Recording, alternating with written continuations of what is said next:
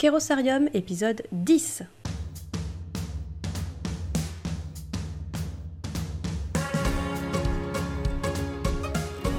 Bonjour et bienvenue au sein de Kerosarium, le podcast des délégués généraux d'associations, fondations, fonds de dotation et ONG.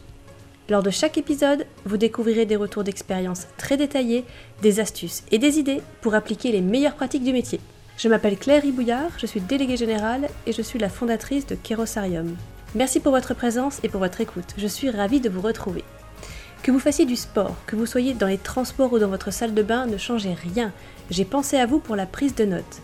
La synthèse de l'épisode vous attend sur la page www.kerosarium.com/10. Kerosarium, c'est un podcast et une entreprise sociale dont la vocation est de soutenir le délégué général dans ses missions au quotidien pour répondre à la charge de travail, pour rester innovant dans ses pratiques et pour renforcer les quatre piliers fondamentaux de son organisation.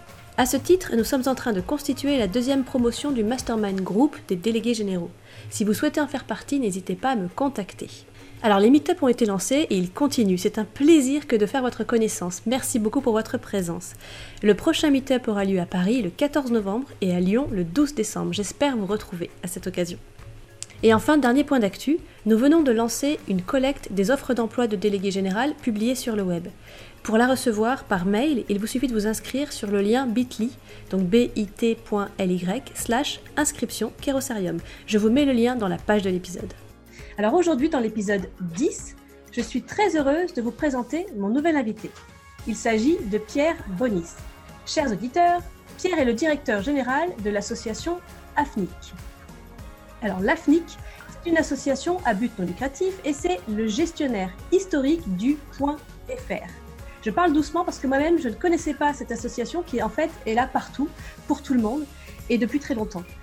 L'AFNIC est l'office d'enregistrement désigné par l'État pour la gestion des noms de domaine sous l'extension .fr. Mais l'AFNIC fait beaucoup plus de choses que cela. Et Pierre nous en dira beaucoup plus dans quelques instants. L'AFNIC contribue au développement d'un Internet sûr et stable ouvert aux innovations. Alors c'est absolument formidable. J'ai hâte d'en savoir plus également. Pierre, je suis ravie de vous accueillir au sein de Kerosarium. Je vous remercie vraiment pour votre présence et votre disponibilité. Bonjour Claire, merci beaucoup de m'accueillir. c'est un plaisir. Avant, que, avant d'aller plus loin, est-ce que vous pourriez me donner les chiffres clés de l'AFNIC euh, pour que tout le monde puisse bien prendre la mesure? Oui, alors l'AFNIC, c'est euh, d'abord c'est un peu plus, enfin à peu près 80 collaborateurs, 81, donc, euh, c'est la première chose, hein, parce que l'AFNIC, la, richesse de l'AFNIC, c'est bien entendu euh, ce qu'en font ses salariés. Euh, c'est un peu plus de 17 millions de chiffres d'affaires en 2018. c'est essentiellement la gestion du point .fr avec au moment où je vous parle 3 400 000 noms de domaines enregistrés sous l'extension nationale. Ah, c'est énorme. Euh, pour le point .fr. Euh, mais l'AFNIC, c'est en production 20 extensions. Euh, le FR, c'en est une, et c'est évidemment la plus importante et la plus grosse. mais il y a aussi des extensions pour les, territoires d'outre-mer. On a en tout et pour tout 20 extensions en production. Et puis, l'autre chiffre, à mon avis, important que je voudrais souligner sur l'AFNIC, c'est que euh, reverse 90% des bénéfices qui sont générés par le point .fr à la fondation AFNIC pour la solidarité numérique. C'est-à-dire que après m'avoir interviewé, vous pourrez interviewer une autre fois la déléguée générale de la fondation AFNIC, puisque ça n'est pas l'AFNIC. Avec grand plaisir.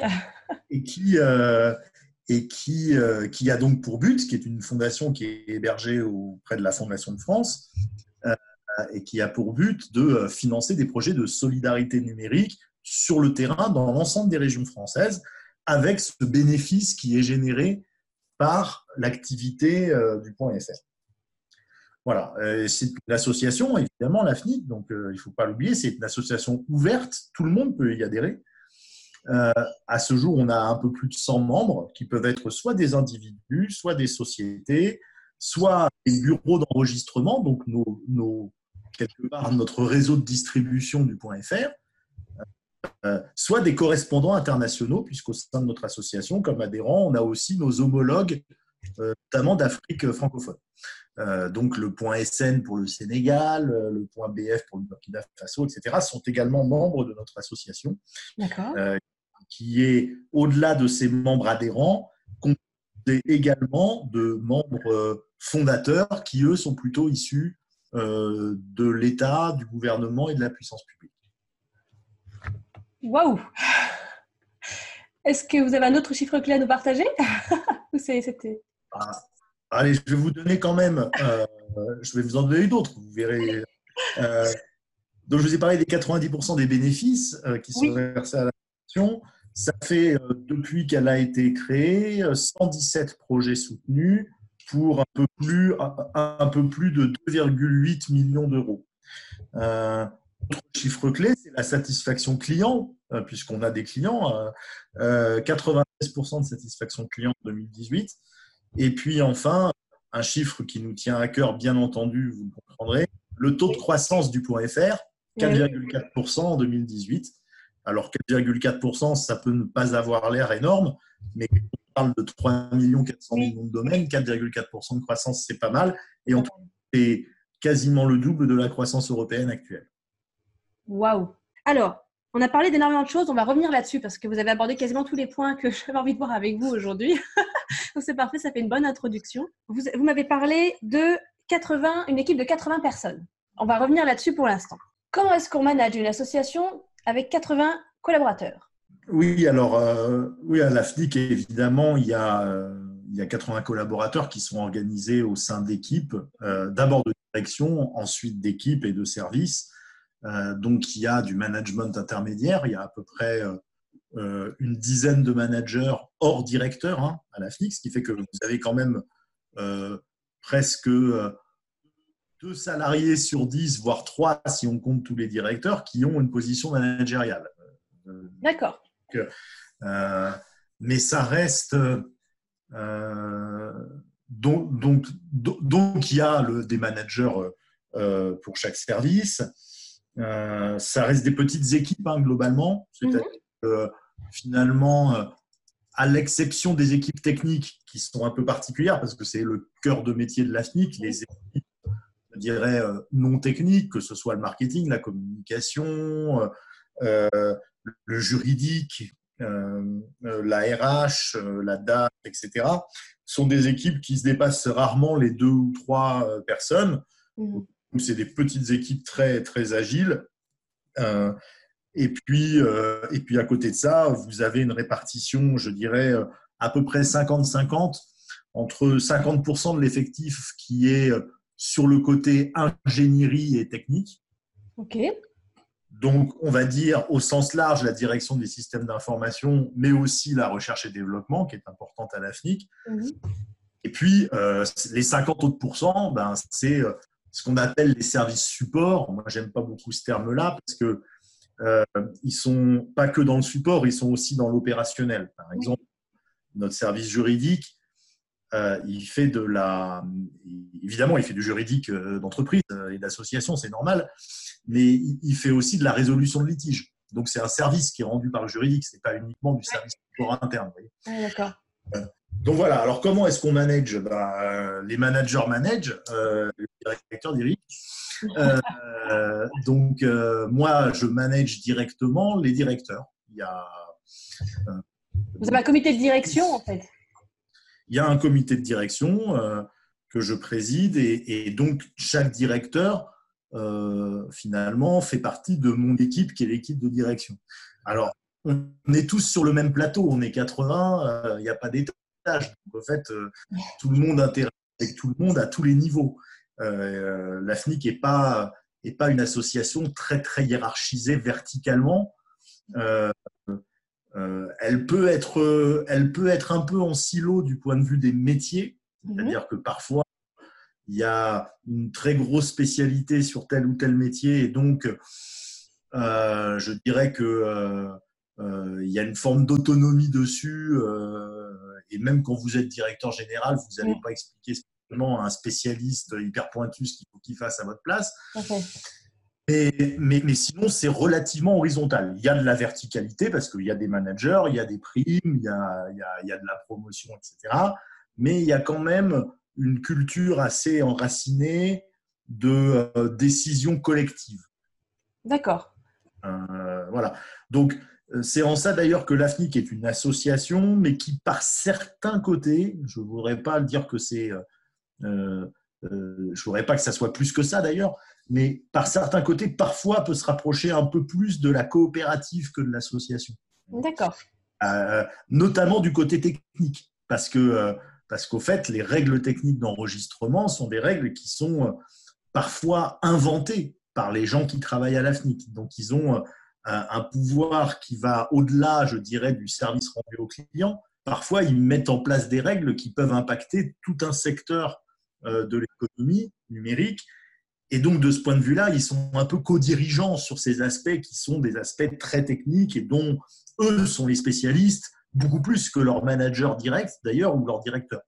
Oui, d'accord. Euh, donc, donc, il y a un petit peu ce côté un, peu horizontal, même si évidemment ben, la stratégie, elle est, elle est portée, elle est élaborée par le directeur général. Les objectifs, ils sont fixés par le comité de direction, et c'est assez classique. Euh, et puis voilà, sur l'organisation, on n'a rien de très très surprenant. Voilà, on, a, on a une DSI, une DAF, une DRH, euh, direction marketing et commerciale. Dans les associations Web 900, les directions marketing et commerciales, ça n'existe pas trop, mais enfin, nous, on est, on est, dans un champ concurrentiel, donc on a besoin de ça. Euh, et puis, euh, puis, je crois que c'est à peu près tout. Euh, et une direction des partenariats et de l'innovation à côté qui travaille plus sur la RD et les partenariats scientifiques. D'accord. On reviendra sur cette notion d'innovation et de RD juste après. Hein. Mais alors, votre comité de direction, combien de fois est-ce que vous vous réunissez et comment? Alors, on se réunit euh, toujours en physique. Mm-hmm. Euh, on n'a pas de euh, voilà, on n'a pas de conf call du codir. Ce serait un peu stupide. On habite, on habite tous à la même adresse. C'est-à-dire, c'est pas un groupe où on est éclaté dans la France entière. Donc, et puis en plus, c'est une occasion de nous voir et d'avoir un temps de direction ensemble, parce que mm-hmm. sinon, tous par Mons et par Vaux tout le temps. Et euh, je dirais que euh, c'est en train de changer. Au début, dans ma prise de fonction, on avait un comité de direction tous les 15 jours. Mm-hmm. Euh, et finalement, on s'est rendu compte que peut-être c'était difficile de... Et ça, c'est quelque chose que je pense qu'on peut partager avec, avec nos homologues. Avec, je peux partager avec mes homologues. C'est le comité de direction, c'était compliqué de le situer entre une sorte de comité exécutif, de COMEX, mm. euh, très opérationnel, très tour de table, qu'est-ce qui se passe dans ta direction, etc., etc., et un comité de direction plus stratégique. Mais en fait, tous les 15 jours, ça vous amène à avoir un COMEX, parce que vous ne faites pas de la stratégie tous les 15 jours. Tous les 15 jours, mm. euh, donc, on est toujours un peu à cheval. Alors, comme on essaye de remonter un peu d'un cran, ben, on se réunit un peu moins, de fait. Maintenant, on est plus sur un trend de tous les mois. D'accord. Puis, euh, ce qu'on va inaugurer à la rentrée, justement, euh, à partir de septembre, c'est que moi, je, alors on verra si ça marche ou pas. Je mets en place un, open codir, mm-hmm. c'est-à-dire que finalement, euh, là où avant il y avait un codir tous les 15 jours, puisqu'on va en faire un tous les mois, eh bien, cet horaire sera banalisé et, n'importe quel directeur pourra venir me voir pour évoquer des sujets opérationnels cette fois-ci. La porte ouverte. Mm, euh, porte ouverte et même à deux ou à trois, pas obligé d'être bilatéral, euh, mais qui sera dédié à l'opérationnel. Et s'il n'y en a pas qui méritent des arbitrages, eh ben, les gens continuent leur travail, ils n'ont pas besoin de venir dans la réunion.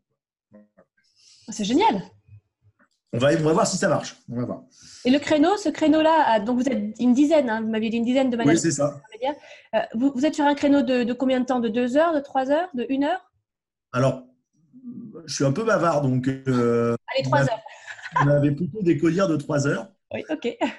Euh, voilà, je pense qu'avec un collier par mois, on va reprendre trois heures de codir. Hein. Mais après, c'est vrai que l'open codir, ça dépend complètement de ce que les gens veulent, veulent discuter. Quoi. Ok, ok, ok. Et alors, euh, super, ben merci. Et alors, pour euh, rester en contact avec l'ensemble de toute votre équipe, est-ce que vous avez d'autres moments euh, où vous rassemblez plus largement les équipes de l'AFNIC? Un séminaire d'équipe, trimestriel peut-être, semestriel? Alors, on a, on a plusieurs dispositifs de ce type-là. Mhm. donc, alors déjà, une chose importante quand même, parce que je ne suis pas sûr que ça se fasse vraiment partout, à l'issue de chaque comité de direction, euh, Sophie Canac, euh, qui est euh, la responsable vie associative, mais aussi mon assistante, et plus que ça, elle, participe au comité de direction, rédige ce qu'on appelle l'essentiel du CODIR. Donc déjà, alors ça c'est vrai que c'est descendant, mhm. mais pas de comité de direction sans compte rendu à l'ensemble des salariés. Génial, à chaque fois. Ah oui, super. À chaque fois. Donc on ne se réunit jamais entre directeurs sans dire aux salariés pourquoi on s'est réunis et ce qu'on a décidé. D'accord. L'objet aussi a été communiqué avant l'ordre du jour? Non. Ah non, pas à ce point-là, on est d'accord. Pas à l'ordre du jour. Par contre, les décisions sont systématiquement communiquées. D'accord. Il peut y avoir des discussions qui ne font pas l'objet de décisions et qui ne sont pas communiquées. Euh, mais, dès qu'une décision est prise, et systématiquement on met à l'ordre du jour des points de décision, justement, euh, on les communique et on les explique euh, vis-à-vis des salariés. De la même manière, tous les mois, on examine euh, le tableau de bord sur les performances de l'entreprise et bien évidemment, immédiatement, on la communique à tous les salariés. Euh, donc, il n'y a pas de euh, segmentation du euh, je donne les chiffres du marketing au marketing, je donne les chiffres, etc. Donc, ça, c'est important. Après, les autres occasions, une fois par trimestre, on a ce qu'on appelle une réunion manager. Vraiment avec le management intermédiaire, ce qu'on appelle nous plutôt le manager de proximité. donc, tous les managers, en général présidés par le DRH, plutôt, et qui va euh, être l'occasion pour une partie de faire du, euh, du top-down, entre guillemets, c'est-à-dire redonner des éléments de stratégie, de plan d'action à l'ensemble des managers. Et pour une autre partie, parfois d'ailleurs qui est beaucoup plus longue que la première, et plus intéressante d'ailleurs aussi, euh, des remontées des managers sur les, aussi bien d'ailleurs des difficultés logistiques qu'ils peuvent avoir que des problèmes d'embauche, que des problèmes, euh, enfin tous les types de problèmes qu'ils peuvent rencontrer, et, également euh, ce qui font remonter des équipes en termes de compréhension de la vision, de la stratégie, etc. Donc ça, c'est une trimestre. Et puis, euh, une fois tous les trimestres aussi, alors, je dis des bêtises parce qu'en fait, non, la réunion manager, officiellement, c'est une fois par mois. Ah oui euh, euh, C'est une fois par mois, mais en fait, on, mais ça nous arrive de la faire sauter quand on n'a pas d'ordre du jour. C'est-à-dire, euh, et les managers s'en plaignent pas, c'est-à-dire qu'une semaine avant, on sait qu'on n'a pas grand-chose à dire, on dit on libère le créneau, tout le monde est content. Mais donc, c'est au minimum une fois par trimestre. En fait, c'est plutôt deux mois sur trois à peu près. Finalement, il y a aussi une, réunion porte ouverte pour les managers avec le responsable RH, finalement, un peu comme avec. Voilà, tout à fait. Tout à fait. Et puis, alors, surtout, il y a une fois par trimestre, il y a une plénière qui là réunit tous les salariés. D'accord. Elle est assez courte, hein, elle dure une heure, à peu près une heure, une heure et demie. En général, c'est euh, en fin de matinée, parce que comme ça, on enchaîne systématiquement sur un buffet et tout le monde est content. là, la plénière, c'est vraiment euh, le moment où on accueille les nouveaux salariés, euh, mhm. hier, ou les ou, euh, ou, les alternants. Euh, et, c'est le moment où on met en valeur un ou deux projets qui ont particulièrement avancé dans le trimestre. D'accord. La plénière, euh, moi évidemment, je, parle aussi, mais on essaye de plus en plus de donner la parole à des salariés en plénière qui viennent expliquer où ils en sont des projets. Super. Voilà à peu près le dispositif. Et puis il y a un séminaire d'entreprise tous les ans euh, alors ça change. Le, avant, c'était plutôt au mois de juin, puis après, c'était au mois de septembre. Maintenant, on le fait en janvier. Euh, ah, d'accord, un séminaire d'hiver alors. Euh, le prochain sera probablement en janvier. donc la thématique est différente tous les ans. En même temps, ça tourne toujours un petit peu quand même autour de plans d'action, stratégie, même si on, on, utilise d'autres mots pour ça, mais enfin, c'est toujours un petit peu ça. C'est du séminaire de travail. Hein. C'est pas... On a fait du team building. Mm-hmm. Mais quand on était moins nombreux, là maintenant on est à 82 salariés, le team building à 82, d'abord c'est plus compliqué, c'est très cher aussi. Mm. il y a un peu de team building au niveau des équipes aujourd'hui. Il y a des managers qui vont demander un un petit budget pour aller faire un truc avec leurs équipes, une bonne bouffe, un truc un peu marrant. Mais le, le, gros team building, tous à Marrakech pendant, euh, pendant une semaine, on l'a fait à une époque bénie où on était beaucoup moins nombreux, mais maintenant on a arrêté. Ah oui, oui, d'accord. Parce qu'on est plus nombreux, mais on n'a pas les moyens de Microsoft quand même. j'entends, j'entends.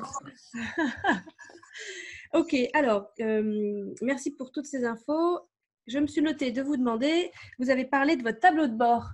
Quels sont les mhm. indicateurs que vous suivez en tant que directeur général dans votre tableau de bord? Alors, ils sont, tous, ils sont tous évidemment rattachés à un des axes stratégiques. Hein. On est assez processé à la FNIC là-dessus. Donc, euh, ça change d'une année sur l'autre, hein, d'ailleurs. Euh, mais globalement, ce qui, euh, ce qui, est fréquent, c'est que dans le tableau de bord, j'ai la performance euh, du point FR, à la fois le taux de renouvellement et euh, la croissance mois par mois. Mmh. Je suis mois par mois. Euh, j'ai toujours autour du point FR la, le nombre d'enregistrements réalisés suite à des opérations commerciales ou de promotion. Euh, ce qui est un moyen d'évaluer notre capacité à influencer le marché. Hein, sinon, on n'a qu'à s'asseoir dans notre siège et attendre que les gens enregistrent des points faire, ce qu'ils font d'ailleurs. Euh, il faut qu'on arrête de prouver qu'on y est pour quelque chose. Euh, donc ça, on le suit aussi. toujours dans cette sphère.fr, on suit, je suis aussi au mois le nombre de TPE ou de PME qui sont effectivement sensibilisés, rencontrés physiquement par des équipes de l'AFNIC ou des prestataires de l'AFNIC pour euh, leur, leur, euh, les accompagner dans leur présence en ligne. Mhm. L'année dernière, on était à peu près à 15 000 TPE, PME rencontrés physiquement. Hein, J'entends. Hein. Ah Ça, c'est vraiment un effort très important euh, qu'on suit au mois le mois. Ah donc voilà, je ne vais pas faire tous les indicateurs, mais enfin, vous voyez un peu le type d'indicateur qu'il peut y avoir sur le point .fr au niveau des ventes. Mhm. On a indicateurs à peu près sur les autres extensions que nous gérons, euh, mais, euh, mais on les met tout ensemble dans une certaine mesure et on essaie de voir si euh, on a une bonne dynamique d'enregistrement sur le point SNCF, le point OVH, le point BZH, le point Paris, etc. ça, c'est important.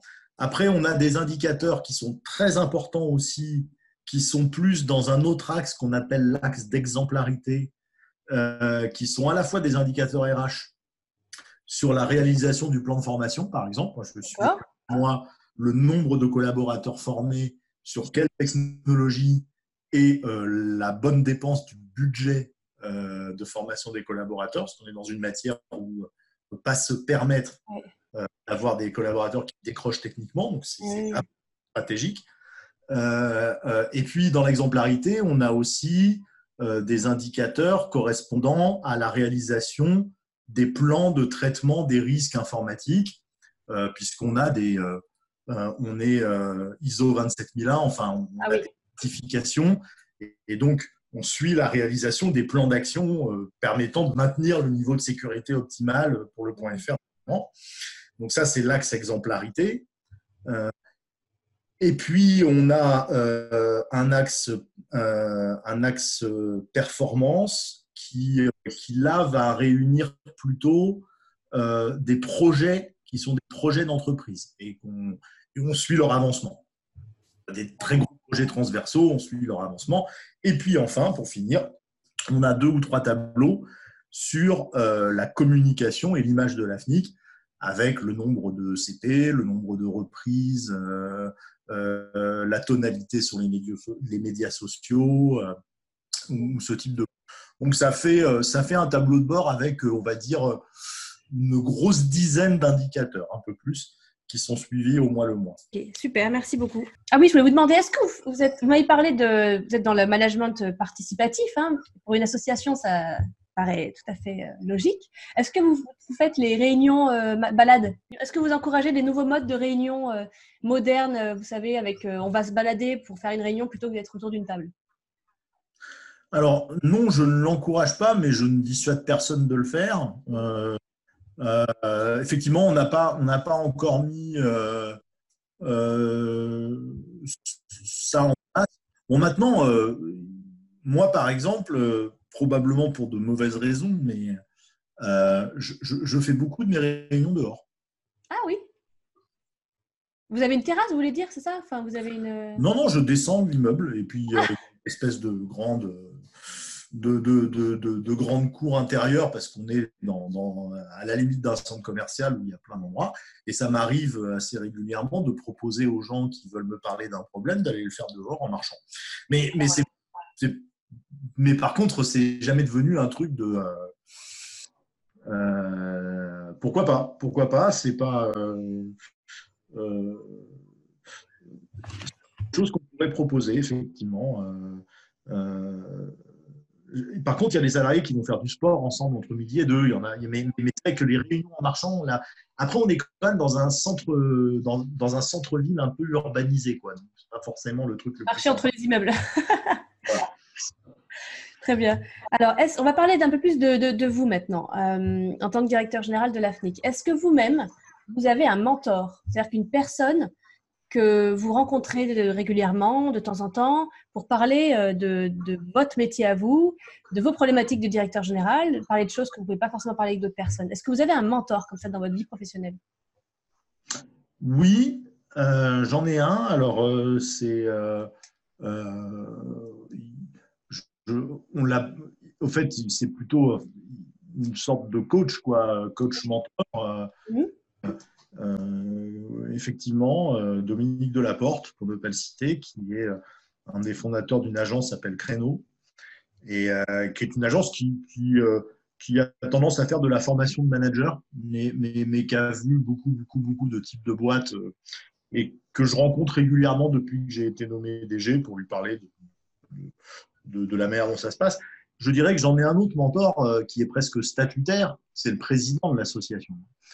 Et le président, euh, je dirais qu'au-delà d'être, euh, entre guillemets, mon patron, même s'il y a une répartition des tâches dans les statuts auxquels on pourra revenir tout à l'heure, c'est en règle générale quelqu'un qui a une expérience qui, qui est utile et avec qui je peux me retenir d'un certain nombre de choses pas dans sa capacité de président du conseil d'administration, parce qu'il y a un certain nombre de sujets RH qui, de fait, ne concernent pas le conseil d'administration, mais concernent le DG.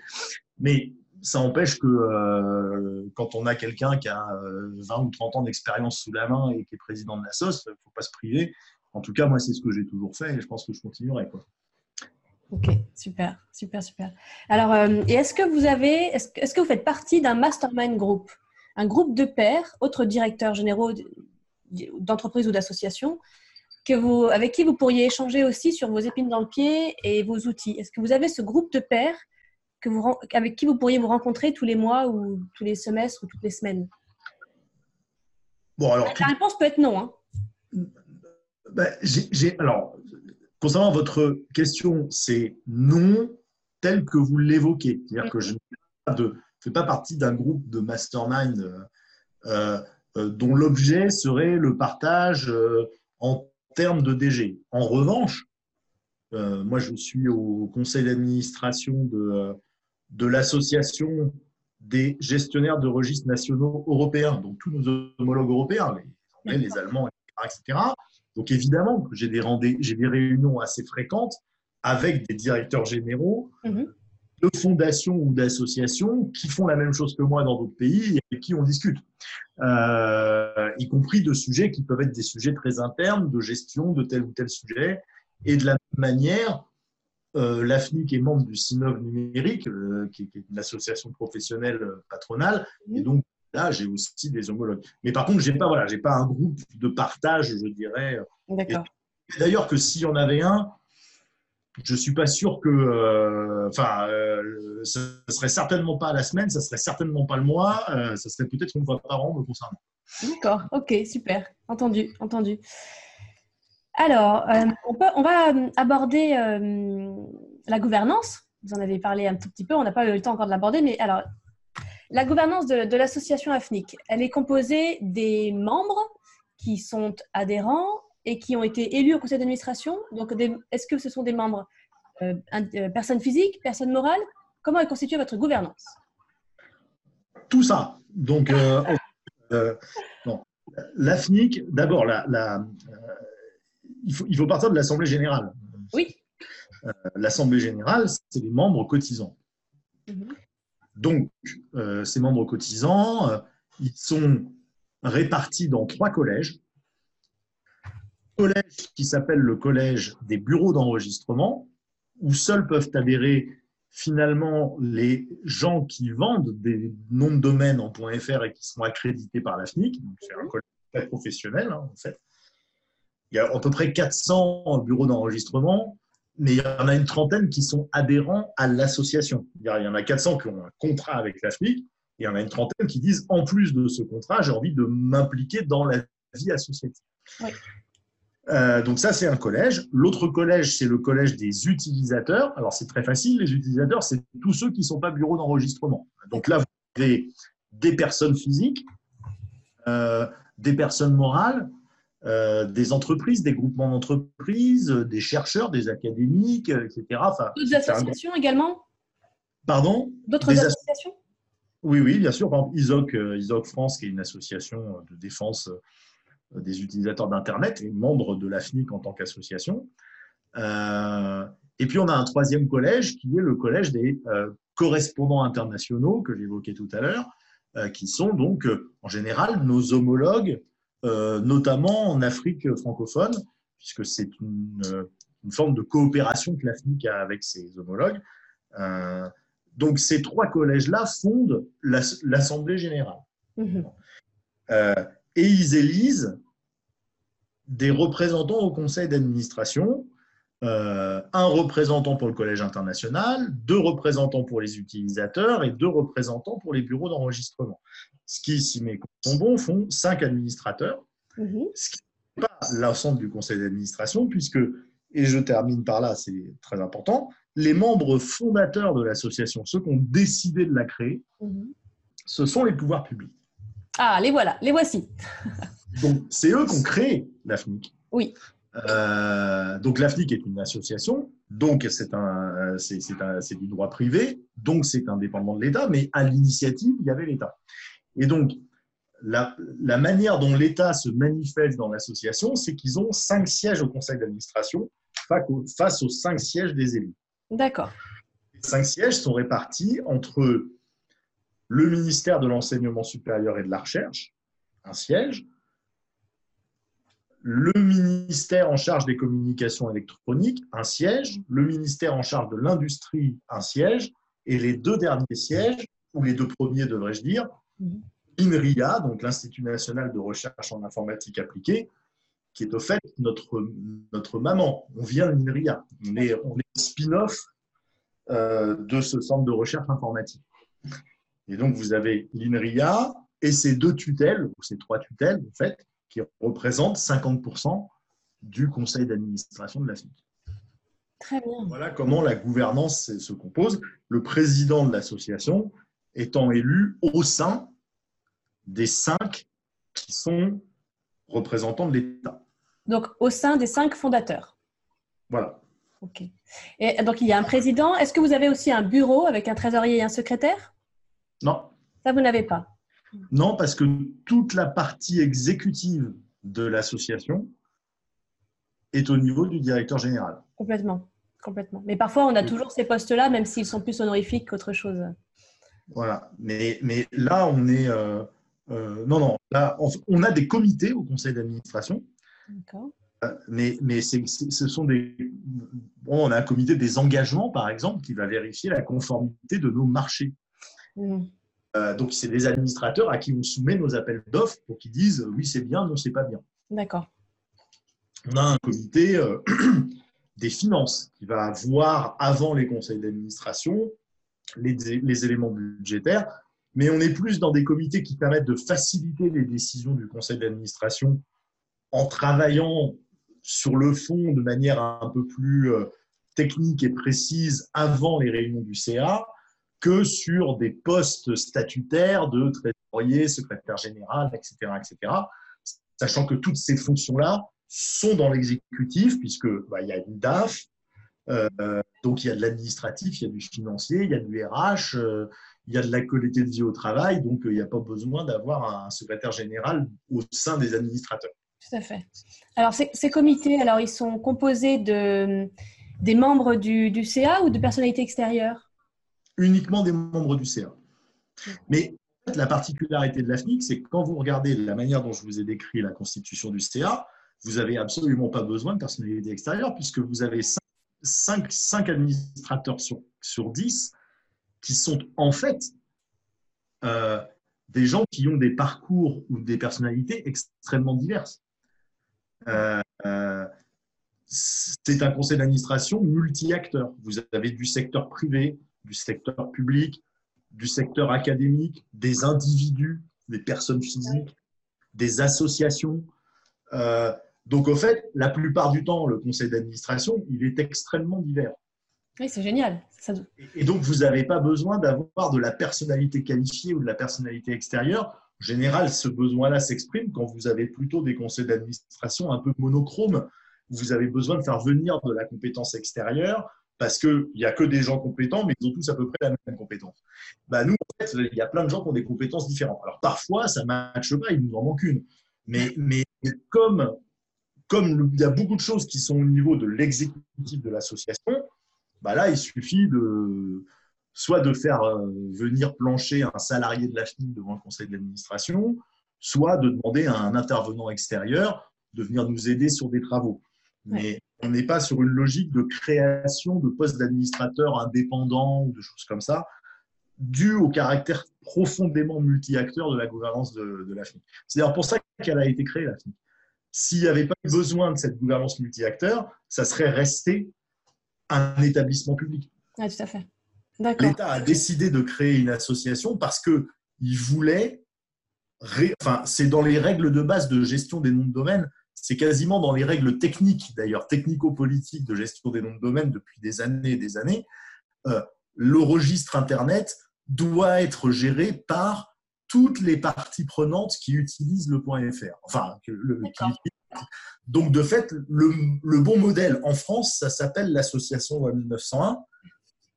Euh, en Grande-Bretagne, ça va être la fondation non-for-profit. Euh, donc on a tous des trucs un petit peu comme ça dans tous les pays du monde avec cette espèce de côté très, euh, très multi-partie prenante, parce que c'est comme ça qu'on nous a appris à faire notre métier. Très bien, très bien, très bien. Alors, alors ce, conseil d'administration, vous le réunissez combien de fois par an? Cinq fois, cinq fois, euh, voire six, mais euh, cinq au minimum. Ok. Et il dure combien de temps? Euh, en règle générale, euh, après, il peut y avoir un conseil d'administration parfois d'une demi-journée, mais c'est l'exception. En général, il dure la journée. Ah oui. Bah, c'est quand même 17 millions de chiffres d'affaires. Donc, on a, on a des. Euh, enfin, il y a un truc que les gens ne voient pas forcément sur l'AFNIC. On est une association à but non lucratif. Donc, donc ça veut dire qu'on ne verse pas de dividendes. Tout à fait. Ne veut pas dire qu'on ne fait pas un gros chiffre d'affaires et voir du bénéfice. Exactement. Euh, et il y a, y a, autre chose, c'est que c'est tellement vrai qu'on paye l'impôt sur les sociétés. Oui, vous êtes assujetti. Vous êtes une association. on, est, on est clairement assujetti. Donc, au fait, on a des sujets de conseil d'administration euh, qui sont euh, évidemment les sujets habituels de la gouvernance de l'association, bien entendu, mais auxquels se rajoutent des sujets qui sont des sujets d'une d'une grosse PME, quoi, euh, d'une grosse PME euh, avec 400 clients directs, quelques millions de clients indirects, etc. Donc il y a beaucoup, beaucoup de travail pour ça. Il y a du travail. ok. Et votre assemblée générale, vous la réunissez une fois par an? Quand on n'a pas de changement de statut, oui. Oui, d'accord. Changement de statut, on la réunit plus souvent, mais, euh, mais au minimum une fois par an. En général, c'est une fois par an. C'est le mois de juin, c'est l'occasion de, c'est aussi l'occasion de faire notre événement annuel, dîner annuel, etc. C'est votre événement signature aussi, votre association, votre euh, assemblée générale, pardon.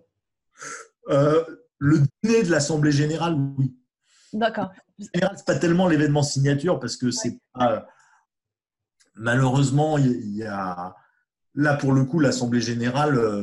Euh, bon, on est content d'avoir le quorum, quoi, mais, mais il n'y a pas toujours tout le monde. Quoi. C'est, pour, pour donner quitus, ça passionne pas les foules. par contre, le soir, on fait un super dîner. Alors là, tout le monde est là. Ah, donc, alors, l'AG a lieu dans la journée. dîner annuel, voilà.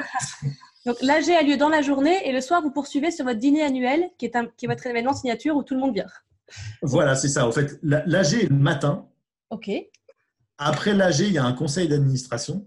Parce que l'AG, est. Euh, alors, pas tout le temps, mais tous les ans, il y a quasiment une élection pour le CA. Il y a un renouvellement. Hmm. Il y a un renouvellement. Donc, l'AG est le matin. Donc, le nouveau CA, enfin, avec les nouveaux administrateurs, c'est l'après-midi et le soir, c'est le dîner. Super. Génial. Et est-ce que vous, vous établissez un, rapport d'activité, j'imagine, une fois par an? Bien sûr. Il est en ligne, d'ailleurs. Il est en ligne. Je vous le conseille, il est très bien.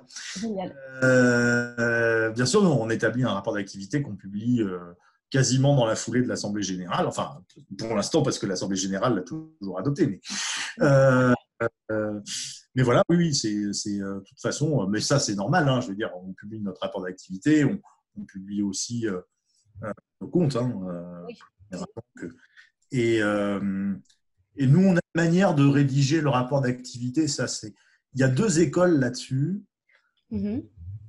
euh, au moins. Euh, il y a une école qui consiste à vouloir faire du rapport d'activité un, support de communication, mhm. euh, que je peux comprendre tout à fait. Oui. Il y a une autre école qui est plutôt la mienne, qui consiste à dire, parce que moi j'ai été un peu élevé sur de la communication presse. J'ai travaillé pour des, pour, des, pour des politiques aussi. Donc la com, c'est la presse. Euh, et la presse, euh, moi, je ne peux pas leur vendre un truc qui a six mois d'âge. Euh, parce que, je veux dire, le rapport d'activité, quand vous, quand vous le votez en juin, c'est quand même l'activité de l'année précédente. Exactement. On a déjà communiqué sur, comme des fous entre la fin de l'année précédente et l'Assemblée générale sur les performances du point .fr, la croissance, le machin, le truc. Donc, il n'y a plus aucun scoop dans le rapport d'activité. Eh Donc, pour moi, ce n'est pas un objet de communication. Par contre, c'est un objet de référence. Ça veut dire que forcément le truc le plus sexy, mais tout y est. Et donc, si on veut voir, savoir ce qu'a fait l'AFNIC cette année, l'année dernière, l'année d'avant, l'année d'avant, il n'y a qu'à aller voir les rapports d'activité sur le site et on a toutes les informations et c'est un, vraiment un outil pour moi de référence euh, euh, et aussi de transparence, euh, y compris pour des gens qui voudraient savoir, parce que le point .fr, c'est quand même un bien public, qui voudraient savoir ce qu'on en fait depuis 5 ans ou 6 ans. Ils ont tout dedans. Eh mais, ça, par contre, bon, ça je vous montre, mais vous voyez, ce genre là, on le fait. Ça, je l'ai. activité parce qu'on trouve ça sympa. Oui. Et que c'est pratique. Mais moi, je connais des associations même des, des think tanks pour lesquels ça, quasiment, c'est le rapport d'activité. C'est-à-dire qu'en fait, ils font des rapports d'activité très, très, très épurés, avec vraiment des chiffres et Bon, ben nous, en fait, on est un peu vieille France, on a encore le truc euh, bien écrit, rédigé avec des paragraphes et des graphiques. Je vois très bien. Mais c'est vrai que souvent, ce qu'on voit, c'est le rapport d'activité comme le vôtre, journalistique, complet, euh, qui, qui, permet de, suivre toute l'information. Et puis souvent, on voit une version de communication en plus. Ce petit extrait avec les grands chiffres clés, c'est souvent ce que l'on voit. c'est ça qu'on fait d'ailleurs. Mm, mais, en fait, pour moi, ça, c'est. Euh... C'est plus un rapport d'activité, c'est un document de communication. Oui, mais c'est de la communication de référence. Oui, j'entends bien. c'est d'ailleurs moi qui le rédige, donc il vous dire que je considère que c'est important, parce que je ne le, fais pas faire par quelqu'un d'autre. D'accord, c'est vous qui le rédigez. Oui. Euh, très bien, merci beaucoup. Alors, j'aimerais bien que l'on puisse parler des outils, des outils que vous utilisez vous en tant que directeur général de l'association. Outils euh, physiques ou digitaux, outils, méthodes d'organisation. Euh, comment est-ce que vous vous êtes outillé sur les outils, euh, je dirais, métiers, mmh. euh, classiques, euh, enfin je dis métiers, je ne parle pas des outils métiers techniques parce que là, c'est nous qui les avons inventés. Donc, oui, oui, je ne parle pas de ces outils-là très spécifiques. Mais sur les outils métiers, je dirais métiers classiques, on, a, on, est plutôt dans le classique. Hein, c'est-à-dire, on va avoir du CGID, des choses comme ça, pour la facturation, un, un, truc de gestion des contacts, etc. Il n'y a rien de spécial à dire là-dessus. Vous avez un CRM, vous avez bien sûr un outil de gestion comptable, etc. Mais vous, en tant que directeur général, dans, dans vos fonctions de tous les jours, si vous, regardez ce que vous utilisez le plus souvent. Est-ce qu'il y a des outils ou des méthodes que vous, qui reviennent tout le temps pour vous? Alors, on est, euh, on, a une méthode d'amélioration continue à l'AFNI euh, qui est calquée sur le modèle EFQM. Euh, oui. Et donc, on est d'ailleurs euh, Alors, peut-être repréciser pour toutes les personnes qui nous écoutent, parce que moi, euh, j'ai interviewé le, mouvement français pour la qualité Rhône-Alpes, donc je, connais, mais personne ne connaissent pas forcément. Donc, EFQM. Alors, EFQM, c'est la European Foundation for Quality Management.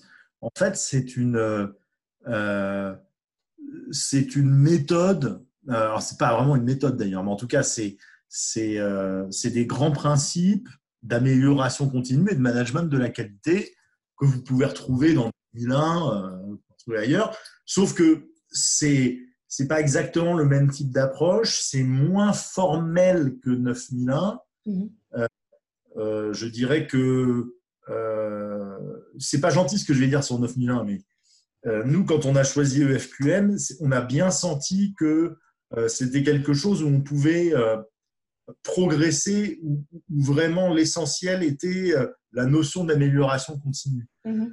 Dans les normes ISO, évidemment, l'amélioration continue est très importante, mais il y a quand même un seuil minimal qu'il faut avoir, sinon on n'a pas l'assertif. Euh, donc FQM fait moins peur, parce qu'au fait, vous commencez à vous processer, vous dites, bah, si je suis euh, une étoile, ou deux étoiles, ou trois étoiles, ou quatre étoiles, maintenant on est quatre étoiles. Bon, mais c'est. Génial, bravo. mais, mais, euh, mais au fond, au début, on a, on a été directement trois étoiles. Il faut dire, on est une boîte d'ingé. Hein. Ah, c'est pas mal quand même. c'est une boîte d'ingénieurs à la FNIC. Il faut faire des processus, euh, tout le monde est, euh, tout le monde est sur le. Ah bah vous adorez ça, oui. Ben, ça, je peux vous dire que y en a, même moi je suis plutôt littéraire, il y a des moments je trouve qu'il y en a trop. Mais, mais, c'est bien, vous contrebalancez, en plus c'est très bien. Voilà. Mais, euh, mais voilà, le FQM, ça a cette vertu de permettre de franchir le premier pas et de se dire je ne vais pas mobiliser toutes les équipes en me disant que si ça se trouve, je vais me planter. Quoi. C'est, je vais mobiliser toutes les équipes et puis bah, dans le pire des cas, j'aurai une étoile, mais j'aurai quand même gagné quelque chose. J'aurai décrit des procédures à défaut de faire des processus, euh, mais j'aurai quelque chose que, qui fera partie de mon actif et que je pourrai garder même si j'ai pas envie d'aller plus loin. Euh, et donc, nous, cette approche-là, elle nous convenait euh, bien. et donc, c'est des outils que j'utilise en fait, euh, que j'utilise. Alors, souvent, je les simplifie moi-même parce que je trouve qu'il y en a trop. Euh, mais, mais oui, oui, c'est des outils de pilotage. Le tableau de bord dont je vous parlais tout à l'heure, c'est KPI qu'il y a dans le cadre des process EFQM. Enfin, je veux dire, c'est pas plus ça. Hein, c'est, et on a la balance scorecard et on a, on a toute une série de méthodos qu'on a, qu'on a mis en place. Bon, euh, je dirais que ça, euh, c'est des outils que moi, je manie avec, euh, avec un peu de prudence quand même, parce que je, considère que quand on est une, organisation de 80 personnes, à taille humaine donc, il faut avoir tous les indicateurs dont on a besoin pour la piloter, mais il faut toujours faire attention que la méthodologie ne devienne pas suffisamment complexe pour qu'elle ne soit pas appropriée par la majorité des salariés. Faut pas que la méthode euh, devienne bloquante et, soit freinante. Et voilà, soit freinante ou alors soit mal comprise ou incomprise ou qu'il y ait des gens qui disent mal utilisée. C'est le truc des directeurs, ça ne nous concerne pas. Moi, on m'a demandé de rentrer trois chiffres, je rentre trois chiffres, etc. Bon. Moi, je pense que finalement, je suis plutôt, euh, plutôt bien placé pour ça parce que je suis moi-même pas forcément euh, de formation, euh, même si je comprends très bien l'intérêt et que je m'en sers au jour le jour et je vois bien l'intérêt que ça. Et pour rien au monde, on m'enlèvera mon FQM aujourd'hui, ça me sert beaucoup. Mais initialement, je, voilà, je préfère les notes euh, euh, thèse, antithèse, synthèse avec problématique en que les tableaux Excel par nature. Mais, et donc, je suis un bon juge de paix quelque part. C'est-à-dire que quand je vois que ça commence à devenir trop complexe, euh, avant qu'il y ait la moitié des salariés qui lâchent l'affaire en disant euh, je suis le premier à dire ah non non mais moi là je ne comprends plus donc pour la cinquième étoile quoi. Euh, mais mais voilà, donc ça, c'est l'essentiel des outils qu'on utilise. Ils sont très importants euh, en termes de suivi hein, pour nous.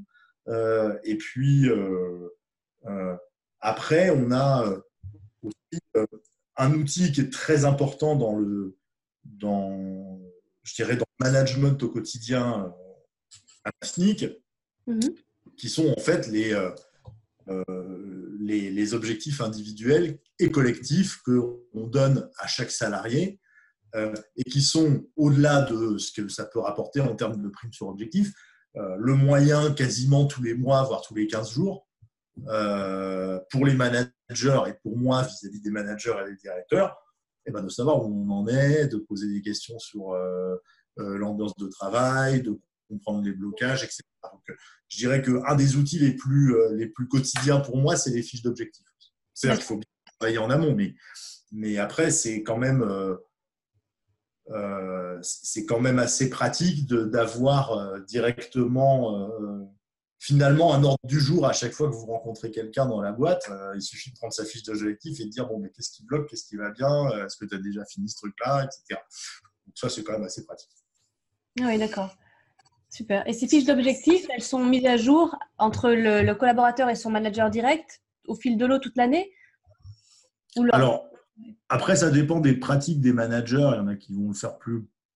Et puis des managers. Il y en a qui sont assez autonomes et qui n'ont pas envie qu'on vienne les embêter tous les 15 jours en leur demandant où ils en sont. Mm. Euh, et, il y en a qui ont plus besoin qu'on vienne leur, les encourager tous les 15 jours en leur disant Mais alors, est-ce que ça a progressé? Donc, ça mm. Mais au fond, euh, au-delà de l'atteinte ou non des objectifs, ce qu'on qu'on décrit dans l'objectif, c'est des priorités. C'est des priorités opérationnelles. Donc, euh, au minimum, c'est une occasion de parler des priorités opérationnelles, de dire bon ben alors, euh, est-ce que ça se passe bien, ou alors est-ce que finalement c'est peut-être une mauvaise idée, il faut qu'on la change? Euh, voilà, donc c'est c'est quand même un support objectif de, c'est le cas de le dire, de discussion sur euh, ce qu'il y a à faire, pourquoi on le fait et quels sont nos objectifs. Ok. Ok, ok, super. Selon vous, qu'est-ce qui est le plus difficile dans votre métier de, de, de directeur général de la FNIC bah, C'est-à-dire, il y a, je trouve que beaucoup de choses sont dures, mais, mais j'en vois pas une euh, qui serait vraiment euh, ma hantise. Quoi. Oui, oui, d'accord. Euh, je veux dire, la motivation du personnel est un élément qui est absolument essentiel et sur lequel bah, c'est toujours, toujours, toujours des choses à recommencer, etc. le garder le cap stratégiquement, c'est très important aussi. Alors, si ce que je vais dire, moi, ce que je trouve dur, euh, c'est le positionnement dans une entreprise de cette taille-là. Euh, c'est de trouver le bon curseur pour ne pas rentrer dans le micromanagement tout en n'étant pas complètement séparé de l'opérationnel. Parce que euh, moi, je veux bien que dans un groupe de 2000 personnes, on demande au directeur général de ne pas rentrer dans le micromanagement. Oui. De 80 personnes, quand tout le monde est dans des. En plus, on n'a pas de porte au bureau, quoi. Enfin, je veux dire, euh, tous les bureaux sont ouverts, etc. C'est pour moi de ne pas réagir quand j'entends un truc opérationnel euh, et que j'ai envie de dire, mais pourquoi tu le fais comme ça, etc. etc. Donc, ça, ce positionnement euh, par rapport au manager, par rapport au directeur, etc., de ne pas être trop intrusif, mais euh, mais de ne pas accepter non plus d'être complètement coupé de l'opérationnel et de juste avoir des trucs à signer à la fin. Mm. Ce positionnement-là, il faut toujours le retravailler. Il n'est jamais très évident, je trouve. Oui, merci beaucoup pour ce partage. Selon vous, où, où, se situe votre zone de génie à vous en tant que directeur général de l'association? Donc, zone de génie, je vais juste expliquer ce que j'entends par là. C'est ce que vous réussissez super bien et en plus, vous adorez faire ça. Ouais, je, pense que c'est la mise en perspective euh, des actions et, et, euh, l'expression de la vision. D'accord. C'est donner du sens. Aussi bien d'ailleurs au conseil d'administration qu'aux salariés. Enfin, des deux côtés. Euh, d'abord, j'aime bien faire ça et en général, ça passe bien. Super. Merci. Alors, on a parlé de. Alors, on n'a pas parlé encore du modèle économique. On en a parlé un petit peu, vous l'avez abordé. Mhm. Le modèle économique, c'est c'est très important pour une association. Mhm. Et, la vôtre, vous n'y échappez pas, même si vous avez euh, un très beau chiffre d'affaires. Votre modèle économique, il est composé de cotisations, de vente de produits et services, peut-être de subventions également? Alors non, on n'est pas subventionné. Mhm. Euh, alors, je dirais que si vous le faites par ordre d'importance, euh, on va dire euh, la vente de produits et services et puis les cotisations. Les cotisations, c'est euh. C'est très très très peu sur le chiffre d'affaires. on, a 100 membres et, et, on essaie d'avoir des tarifs d'adhésion qui sont attractifs. Donc, essentiellement, c'est la vente de produits et services. D'ailleurs, c'est et, donc pas de subvention, en tout cas certainement pas de subvention d'équilibre. Euh, on peut à, l'occasion ou de on peut à l'occasion toucher euh, euh, des subventions dans le cadre de projets de recherche, par exemple, mhm. on serait en recherche collaborative et on aurait une subvention de l'Agence nationale de recherche ou d'un programme européen. Mais très limité à la partie RD, je dirais. Euh, sinon, sur nos activités, il n'y a pas de subvention à l'AFNIC puisque c'est nous qui donnons de l'argent à l'État et pas l'État qui nous en donne. Puisque ah oui, oui, d'accord. On gère pour son compte euh, le point .fr, donc on est censé quand même, euh, d'ailleurs c'est ce qu'on fait, 90% versé à la fondation, c'est au fait de l'argent qui va indirectement sur des politiques publiques. Et, le, prix, votre prix de vente, le prix du point .fr, qui est votre service principal, est-ce que c'est vous qui le fixez ou est-ce qu'il est réglementé par l'État? Alors, c'est euh, les deux mon capitaine, c'est-à-dire que c'est euh, historiquement nous qui l'avons fixé, euh, jusqu'à ce qu'on passe un contrat de délégation de service public avec l'État, qui est assez récent, hein, qui date de 2011. Ah oui. Et depuis, depuis, si on veut le bouger, on doit demander l'autorisation à l'État. D'accord. C'est-à-dire que le prix n'est pas complètement libre. Mais par contre, on peut le bouger théoriquement. S'il y a des impératifs, on peut tout à fait dire au gouvernement, on a besoin. Alors, si c'est pour qu'on baisse les tarifs, je pense qu'il n'y a pas tellement de problème. si c'est pour les augmente, il faudra qu'on justifie. Ah, justifier. ok. Ok, ok. Aujourd'hui, c'est 4,20 euros. Euh, 4,20 euros euh, sortie d'usine, entre guillemets, c'est-à-dire, ce n'est pas pour l'utilisateur final, puisque c'est 4,20 euros qu'on facture au bureau d'enregistrement. Donc, à peu près, euh, il y en a qui le font quasiment à, euh, sans marger du tout, parce qu'au fait, ce qu'ils vendent à côté, c'est de l'hébergement et des choses comme ça. Et donc, vous pouvez avoir un nom de domaine à peu près pour 5 euros par an. D'accord. Problème. Il y en a qui vont rajouter plein de trucs dessus, et donc vous allez vous retrouver avec un point .fr qui va s'afficher à 20 euros. Mais, mais, à la limite, nous, ça nous est égal. C'est-à-dire, ça dépend de, de, du type de services qui sont accrochés. Euh, l'objet de l'association, c'est de mettre en place les services supports du développement de l'économie numérique. Donc, euh, à partir du moment où le point .fr fonctionne et il est stable, c'est un service support. Les gens peuvent le vendre ce qu'ils veulent, ça ne nous regarde pas. C'est liberté des prix de leur côté, pas. Ah oui, ok. Ok. Alors, la, particularité de, de l'AFTIC, c'est quand même ça, c'est d'avoir une équipe euh, salariée de 80 personnes et d'avoir des adhérents, une, équipe d'adhérents de 100 personnes. Donc, c'est quasiment la même chose. Et euh, c'est, enfin, j'ai rarement, rarement vu ça. C'est super intéressant. Comment, euh, comment, est-ce que c'est un objectif d'avoir plus d'adhésion ou est-ce que avec 100 membres, vous considérez que c'est plutôt pas mal? Est-ce que vous voulez avoir plus d'adhérents? Est-ce que vous visiez les 1000 adhérents? Ou est-ce que ça fonctionnerait pas s'il y avait plus d'adhérents? C'est une bonne question. Alors, déjà, la première chose, c'est que euh, on a réformé les statuts il y a deux ans. Euh, c'est un peu anecdotique, mais c'est intéressant. Euh, important les statuts. on les a réformés pour interdire l'adhésion des salariés. D'accord. Parce qu'avant, il y avait des salariés qui étaient aussi adhérents. Mais en fait, non, ah, ça n'avait jamais été interdit, mais il y avait plus de salariés. Puis à un moment donné, il y a des salariés qui ont dit Ah, mais moi, je suis très content d'arriver à l'AFNIC parce que l'AFNIC est une association, j'adore le milieu associatif. D'ailleurs, est-ce que je pourrais adhérer? Donc, les, deux premiers, on a dit oui, génial, vas-y, adhère. Puis à un moment donné, il y a des administrateurs qui nous ont fait remarquer que, effectivement, si tous les salariés adhéraient, ils étaient majorité dans la, majoritaire très largement dans l'association, et donc ça devenait une scope. Exactement. Euh, et former les statuts en urgence en disant non, quand on est salarié, on ne peut pas adhérer parce que sinon c'est une société euh, coopérative, ça n'est plus une association.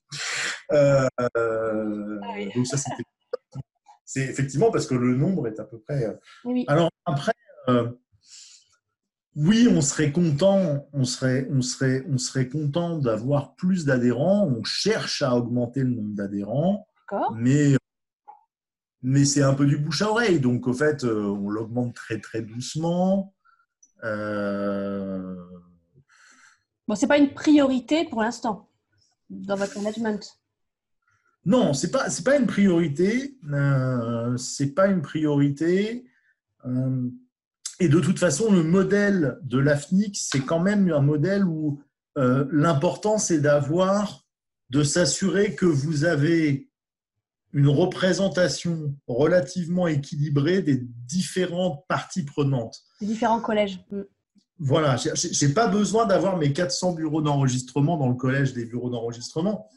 Par contre, j'ai besoin d'avoir des petits, des moyens, des gros, certains qui s'adressent au, grand public, d'autres qui s'adressent aux détenteurs de marques.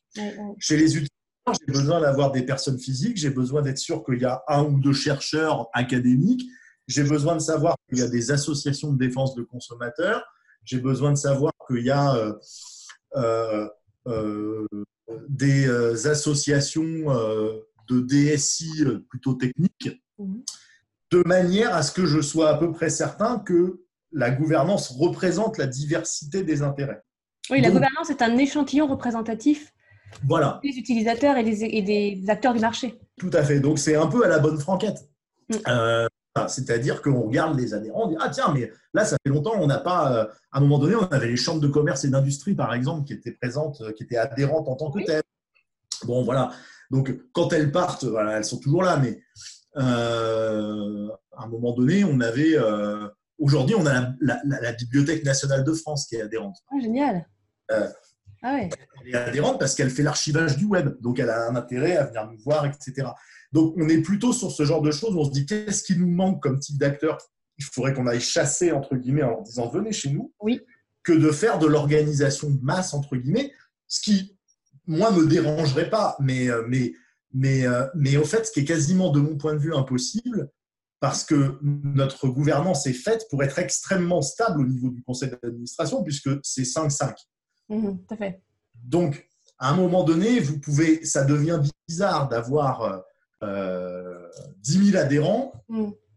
Pour 5 places. De toute façon, continueront euh, pendant toute l'histoire de l'AFNIC à, à, envoyer 50% du conseil d'administration qui lui-même sera désigné par euh, trois ministères. Oui, j'entends. ok. Et, et, cette stabilité, on y tient. C'est-à-dire que vous comprenez que le côté, alors moi j'ai été dans plein d'associations comme adhérent à côté. Mhm. Le côté poupouche qu'on peut trouver dans telle ou telle assoce, euh, quand vous gérez euh, le point .fr, qui était quand même un service essentiel, euh, qui est une infrastructure vitale pour la France, oui. et pas tellement envie d'avoir du jour au lendemain ne serait-ce que 200 UAV qui viennent prendre des adhésions pour devenir majoritaire au bureau. Quoi. oui, parce que c'est stratégique pour vous, ça, hein, cette montée des, adhérents. Euh, donc, de toute façon, la gouvernance de l'AFNIC l'interdit. Ce n'est pas possible, puisque euh, dans le meilleur des cas, ils seront 5. Et en face, il y aura 5 pouvoirs publics, dont une voix prépondérante qui est le président. Donc, euh, ah, d'accord. Parce que je me disais 5, c'est un peu dangereux quand même. Mais non, finalement, non. ben, si c'est vote bloqué, c'est comme ça que ça se passe. Hein. En général, ah, les votes ne sont pas bloqués. Le président, il a toujours une voix, une voix en plus. Bah, à égalité des voix, c'est normal d'ailleurs. Hein, c'est normal, exactement. Euh, après, des votes bloqués euh, État, non-État, moi, je n'en ai jamais vu hein, depuis que je suis déjà. Euh, beaucoup plus varié que ça. Il y a des représentants de l'État qui pensent un truc, les autres qui ne pensent pas forcément exactement pareil ou qui s'abstiennent. Enfin, c'est très divers. Mais, mais voilà, quoi. Au fond, le côté organisation de masse, ça n'a pas grand sens à partir du moment où on veut derrière être, être être extrêmement stable dans sa gouvernance. Et euh, dernier point euh, qui est important, je pense, à, noter, c'est que la mission de l'AFNIC d'animation de la communauté Internet française, qui est une mission de l'AFNIC, c'est pas d'animation juste de ses adhérents. Voilà, c'est ça, c'est au-delà. C'est au-delà. Donc nos événements, nos comités de concertation qui sont d'habitude réservés à nos adhérents, mais il y a toujours une ou deux fois par an des comités de concertation extraordinaires ouverts à tout le monde. Euh, le forum sur la gouvernance de l'Internet, dont on est co-organisateur, c'est ouvert à tous. On a été euh, coprésident de la, du forum gouvernance de l'Internet Monde en novembre, ouvert par le président Macron et par le secrétaire général des Nations Unies à l'UNESCO. Il y avait 4000 personnes. L'AFNIC était, avec le ministère français des Affaires étrangères, un des deux organisateurs. Donc, notre, je dirais, notre action d'ouverture sur la communauté Internet française, ça n'est pas la même chose que notre... on ne demande pas aux gens d'adhérer pour les représenter. Quoi. Voilà. Oui. N'y a pas forcément une animation de la communauté des adhérents, mais il y aura une animation de la communauté des utilisateurs et acteurs du point .fr euh, en France et dans le monde. Comment ça se passe, cette, cette, euh, ces relations internationales pour vous, pour, pour l'AFNIC? Le, euh, le, milieu des noms de domaine est un milieu quand même relativement petit. il brasse beaucoup de, beaucoup de choses très importantes, mais, mais en même temps, les, les, gens qui sont dans ce milieu-là, c'est pas sont des, des, centaines de milliers. Donc, il y a des organisations internationales qui, qui, tournent autour de ces problématiques-là, qui sont des problématiques techniques, mais aussi de gouvernance. Et bah, l'AFNIC est membre d'à peu près toutes ces organisations-là, parce que c'est son rôle aussi d'être, non pas de parler pour la communauté Internet française, mais d'être un acteur majeur de la communauté Internet française dans ces instances internationales. Donc, le, le, régulateur de, euh, du système des noms de domaine, on va dire le régulateur économique du système des noms de domaine, qui est l'ICANN, qui est une organisation californienne, bien entendu, on est membre. L'association de nos homologues européens, on est membre, on est au conseil d'administration. Mhm. Les organismes techniques, là pour le coup, qui font des normes techniques sur l'Internet, l'IETF, le RIPE, enfin toute une série d'organismes que je connais, mais qui en fait font les protocoles que vous utilisez tous les jours. Oui. Euh, ben, l'AFNIC est membre, et non seulement elle est membre, mais elle contribue, puisqu'elle a elle-même des ingénieurs qui vont porter, vous créez, voilà. améliorer, etc. On a toute une activité, au fait, qui est tournée euh, vers cette contribution, je dirais, technique à l'élaboration des standards, des normes euh, à l'international de l'Internet. Alors, on ne les fait pas tous, évidemment. on est à notre échelle. À côté de nous, on a des, justement des Google, des Microsoft, etc. Donc, on est quand même tout petit. Mais sur des choses qui sont très particulières à notre métier du DNS et du nommage, euh, ou alors quand c'est des sujets qui sont particulièrement importants culturellement en France, eh bien, ça nous arrive de porter des évolutions de la norme. Un exemple comme ça, c'est, on n'a pas fini d'y travailler d'ailleurs, mais on a presque fini de travailler à l'évolution profonde d'une norme du système de nommage Internet, c'est-à-dire le que vous utilisez tous les jours, consistant à réduire drastiquement le nombre d'informations nécessaires au fonctionnement de ce système. Pour une raison simple, pas pour faire des économies de disque dur, mais parce que c'est le meilleur moyen de limiter la propagation des données personnelles. Ah oui. Et euh, ben, il y avait quasiment qu'un acteur français qui, il y a 4 ans, euh, pouvait avoir cette idée-là parce que tout le monde s'en fichait par ailleurs. Quoi. Euh, et nous, on avait la CNIL, on avait la 78, etc. Et on disait, mais techniquement, ça peut marcher pareil avec moins d'éléments qui pourraient être des données personnelles qui circulent. Donc, si on réduit ces données-là, est-ce que ça marche toujours aussi bien? Oui, ça marche toujours aussi bien. Donc, on avance, on avance. Et donc, voilà, c'est typiquement des choses comme ça sur lesquelles l'AFNIC peut euh, intervenir et participer. Génial. Voire même parfois être leader. Ah oui, oui, oui. On en vient à l'aspect innovation hein, qui, qui, est très important chez la, à l'AFNIC. Vous avez une direction ou un, service euh, recherche et développement, vous en avez parlé. Comment ça se passe l'innovation et la recherche et développement chez, au sein de l'AFNIC Vous avez des chercheurs, vous travaillez avec des laboratoires, comment ça se passe? Alors, on a, euh, c'est une petite équipe, hein, le, direction des partenariats et de l'innovation. Euh, en, en, plein temps, c'est quatre personnes, quatre, quatre et demi personnes. Bon, en même temps, ça vous donne un ratio par rapport à l'opérationnel. Sachant que dans l'opérationnel dans côté DSI, il y a des ingénieurs qui participent de temps en temps à des travaux de recherche aussi. Euh, euh, parce qu'on euh, on leur demande d'être dans l'opérationnel tous les jours, et puis il y a un moment, on dit bah, tiens, ton cinquième jour ou ton quatrième jour, tu vas le passer à autre chose. donc, on a, on a des chercheurs enfin des gens qui ont plutôt un profil, je dirais, académique, euh, doctor, doctorant, etc. Et puis on a des ingénieurs aussi qui ont des profils moins académiques. Mhm.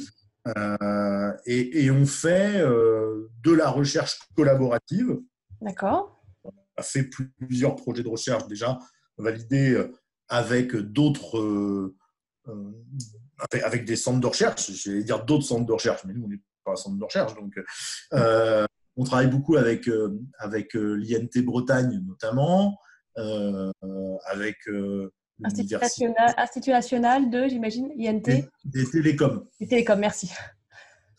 L'Institut national des télécoms de Bretagne. on travaille avec euh, avec euh, l'école polytechnique aussi. Euh, il y a toujours eu des polytechniciens à la FNIC, ou proche de, de, des X-Min ou X-Télécom. Vos, vos, alternants, vos stagiaires, avant d'entrer dans l'équipe, peut-être aussi Non, non, je vais, on ne prend pas des, des alternants polytechniciens, non. D'accord. Euh, non, mais on pourrait. Mais, mais bah oui, ça se fait. Moi, j'en ai eu dans mes, j'en ai eu parfois dans mes associations. mais euh, je sais que ça se fait. On, on, finance d'ailleurs des associations qui ont comme personnel des alternants euh, polytechniciens. C'est assez marrant. Mais, mais, mais, souvent, ils vont faire d'autres choses que ce pourquoi ils sont formés. là, les polytechniciens, prendre en alternant quelqu'un qui fait X Télécom à la FNIC ça va lui faire bizarre. Il va se dire, ah, je suis payez-moi normalement. Euh, donc, euh, et donc, on a des partenariats avec des écoles. On fait des, des, alors on n'en fait pas 36 000, mais on a quelques projets de recherche comme ça. Bon, actuellement, au moment où je vous parle, je pense qu'on en a trois. D'accord. C'est quatre, quatre et demi personnes qui travaillent à, à la R&D. On a trois projets de recherche collaborative en parallèle. C'est pas mal. Oui, j'ai un investissement dans la R&D, oui. soit en salaire ou euh, en, en, en, CAPEX, qui va être de l'ordre de 10% du chiffre d'affaires du point .fr. Parce que ça, c'est dans la...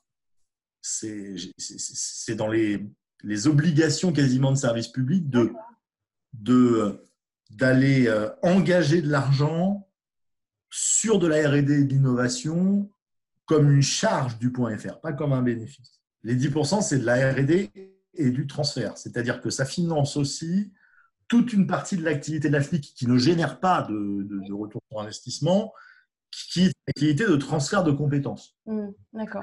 On va faire des cours gratos dans les écoles, euh, on va faire euh, parfois euh, de la sensibilisation sur des technologies un peu, de, un peu pointues, euh, etc. Et donc, on envoie des ingénieurs, ça fait du jour homme, ça fait du temps, etc. C'est gratuit, ça fait partie de notre mission. Et ça rentre dans ces 10%. C'est à la fois de la recherche et développement et du transfert de compétences et de connaissances. D'accord. Ah, Mais je dirais qu'on est à 80% en RD pur et à 20% en financement du transfert à peu près. Ah oui, d'accord. Alors, si on prend un tout petit peu de recul sur le métier de directeur général d'une association comme la FNIC, quels sont les facteurs clés de succès? Qu'est-ce qui marche? Qu'est-ce que vous avez vu qui est important quand on est directeur général d'une association comme la vôtre? Alors, je dis ça avec quand même beaucoup d'humilité, pas feinte, parce que ça fait quand même un peu plus de deux ans que je suis directeur général. Je n'ai pas une expérience. Euh, Avant, vous étiez DGA. Oui, mais c'est pas du tout pareil. Alors déjà, la première chose que je peux dire, c'est que passer de DGA à DG, c'est pas pareil. déjà, c'est une information. Euh, c'est pas du tout pareil plus que j'ai la mauvaise idée de ne pas avoir pris de DGA. Euh. vous, n'avez pas de DGA vous-même, d'accord Non. Euh, donc, je, vois bien la différence entre les deux postes. Mais euh, moi, je dirais que pour moi, l'essentiel, mhm. le, principal défi dans une association, je pense, et là, je vais me concentrer sur le conseil d'administration, mais je pense que c'est euh, encore plus valable pour une association qui a des membres très actifs. Euh, mmh. Mais c'est justement de réussir à faire en sorte, si je peux l'exprimer comme ça, que le respect mutuel soit permanent entre mmh. euh, la partie associative et la partie salariale. Et donc, ce qui coule de ça, la deuxième difficulté, c'est tout en s'assurant que tout se passe bien, que l'information passe bien, que les gens se reconnaissent et se respectent, euh, il faut aussi pouvoir, euh, d'un côté comme de l'autre, affirmer vers le conseil d'administration que la limite de son pouvoir concerne la gestion du personnel qui est dans ma, dans ma responsabilité et pas dans la sienne. Euh, et par rapport au personnel, que la limite de la transparence et de l'exercice de discussion avec le conseil d'administration et les associés, euh, c'est aussi qu'à un moment donné, ils s'assurent quand ils leur parlent qu'ils sont d'accord avec ce que moi je veux leur dire. Euh, voilà. Mhm. si ça, ça marche, ça veut dire que euh, la, stratégie, elle a plu au conseil d'administration, elle a été appropriée par, euh, par les salariés, que tout le monde comprend la même chose quand on dit, quand on dit quelque chose, etc. Donc si ça, ça marche, c'est le signe que tout le reste va bien. C'est pour ça que je, veux concentrer là-dessus, même si ce n'est pas l'essentiel de mon boulot de faire casque bleu entre. Oui, oui, oui, oui. Ouais, merci beaucoup. Le, podcast Kérosarium s'adresse euh, à la communauté des directeurs et délégués généraux d'associations fondations. Euh, à cette communauté-là, est-ce que vous auriez envie de dire quelque chose par rapport à, votre, euh, par rapport à notre métier, justement, que nous partageons? Bah, Écoutez, la première chose, c'est si vous êtes allé au bout de l'émission, merci d'avoir écouté aussi longtemps. J'écouterai les, les, les, podcasts de mes, des autres? Des autres, euh, par intérêt et par politesse, du coup. Euh, ça, c'est certain. Moi, ce que j'ai envie de dire, alors, euh, on, est dans des situations qui probablement sont très différentes les unes des autres. mais, mais, mais, dans tous les cas de figure, moi, ce que je remarque, et je pense que c'est quelque chose qui doit nous rapprocher, mhm. c'est que il y a dans la notion d'association une anticipation de ce qu'on appelle aujourd'hui la responsabilité sociétale et environnementale qui est très forte, que même une association qui fonctionne à peu près comme une entreprise, euh, elle a sa chevillée au corps et elle ne pourrait pas se permettre de ne pas l'avoir. Et je pense que euh, ce qui doit faire quelque part une forme de, de, de, singularité des dirigeants des associations, c'est que euh, euh, la responsabilité sociale, l'objet social qui est la responsabilité sociale de l'association, n'a jamais été et ne peut pas être un supplément d'âme, c'est la raison d'être. Euh, et donc, y a, on marche sur nos deux pieds, on a besoin d'avoir les moyens de fonctionner. Mhm. Alors, soit en allant chercher de la sub, soit en développant des services. Je sais bien que chercher de la sub, c'est pas plus facile que de, que de développer des services. Non, euh, donc, euh, donc il y, a, un côté gestionnaire, il peut y avoir de la maîtrise des coûts parfois aussi, des trucs désagréables où on est obligé de serrer les boulons alors que les gens se disent ben non, c'est à la cool, on est des babas cool, on est dans une association, etc. Donc, euh, mais ce qu'on n'oublie jamais, c'est que si on fait ça, c'est euh, essentiellement pour maintenir l'affection associatiste qui est à la base de l'organisation pour laquelle on travaille. C'est c'est pas contradictoire, mais c'est quand même assez différent, me semble-t-il, d'un rôle de dirigeant, je dirais, dans une SARL qui n'est pas moins noble. Hein. C'est pas, je ne suis pas en train de faire une échelle de valeur. Mais je pense que c'est assez différent et que, euh, et que ça, à mon avis, un bon dirigeant d'association, c'est un dirigeant qui est très complet parce qu'il est obligé de penser à ces deux éléments qui sont la rentabilité, la stabilité d'un côté, et puis de l'autre côté, le financement de l'objet social principal de l'association, quitte parfois à limiter la rentabilité, euh, euh, etc. Donc, donc c'est, quelque chose qui, est, euh, qui, je pense, nous rapproche tous. Oui.